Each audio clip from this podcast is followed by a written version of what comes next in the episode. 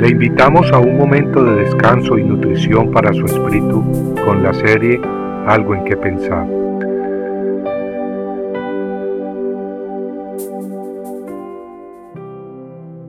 Entonces Amnón la aborreció con un odio muy grande, porque el odio con que la aborreció fue mayor que el amor con que la había amado.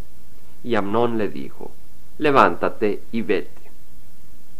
Segunda de Samuel 13:15 Amnón era el hijo mayor de Ainoam y el rey David, quien con otra esposa tenía una hija muy hermosa, llamada Tamar. Amnón y Tamar eran pues medio hermanos por parte de su papá. En el Antiguo Testamento leemos que Amnón sentía una atracción obsesiva por su media hermana. En segunda de Samuel 13:2 leemos que Amnón estaba tan atormentado a causa de su hermana Tamar que se enfermó, porque ella era virgen y le parecía difícil a Amnón hacerle cosa alguna. Por supuesto que en este mundo sobran los consejeros, especialmente los enviados por Satanás. Y así Amnón tenía un primo muy astuto, quien le aconsejó que se acostara en la cama y fingiera estar muy mal, de manera que cuando su padre, el rey David, lo visitara, le pidiera que su hermana Tamar lo atendiera. Y así ocurrió.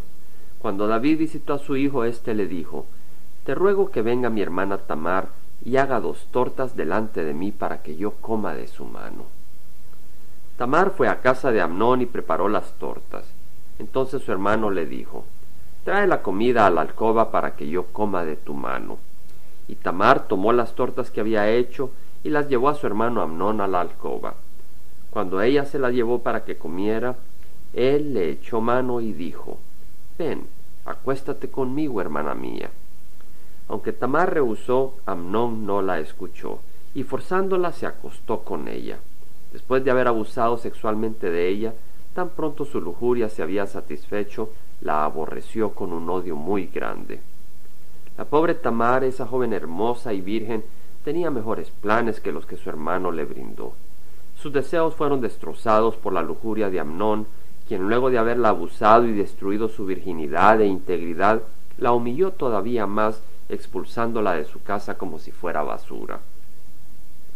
Amigo, ese es el amor del mundo, el amor que viene de Satanás esa fuerza que busca satisfacer los instintos de uno sin importarle los demás. Claro, Amnón pensaba que amaba a su hermana Tamar, pero realmente no era amor lo que sentía por ella. Lo que Amnón sentía por su hermana era simplemente lujuria. El amor que Dios nos enseña es muy distinto al amor egoísta de este mundo. El amor de Dios es aquel que busca hacerle bien a los demás aunque no lo merezcan. Ese amor no destruye, sino más bien edifica. En 1 Corintios 13, 4, 7 leemos que el amor que viene de Dios es paciente, es bondadoso. El amor no tiene envidia. El amor no es jactancioso, no es arrogante, no se porta indecorosamente, no busca lo suyo, no se irrita, no toma en cuenta el mal recibido, no se regocija de la injusticia, sino que se alegra con la verdad.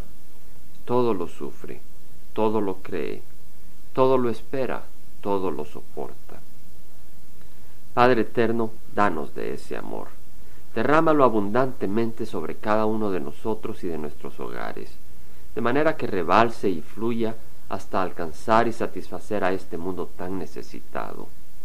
Te lo pedimos en nombre de nuestro Señor Jesucristo. Amén compartiendo algo en que pensar, estuvo con ustedes Jaime Simán. Si usted desea bajar esta meditación, lo puede hacer visitando la página web del Verbo para Latinoamérica en www.elvela.com.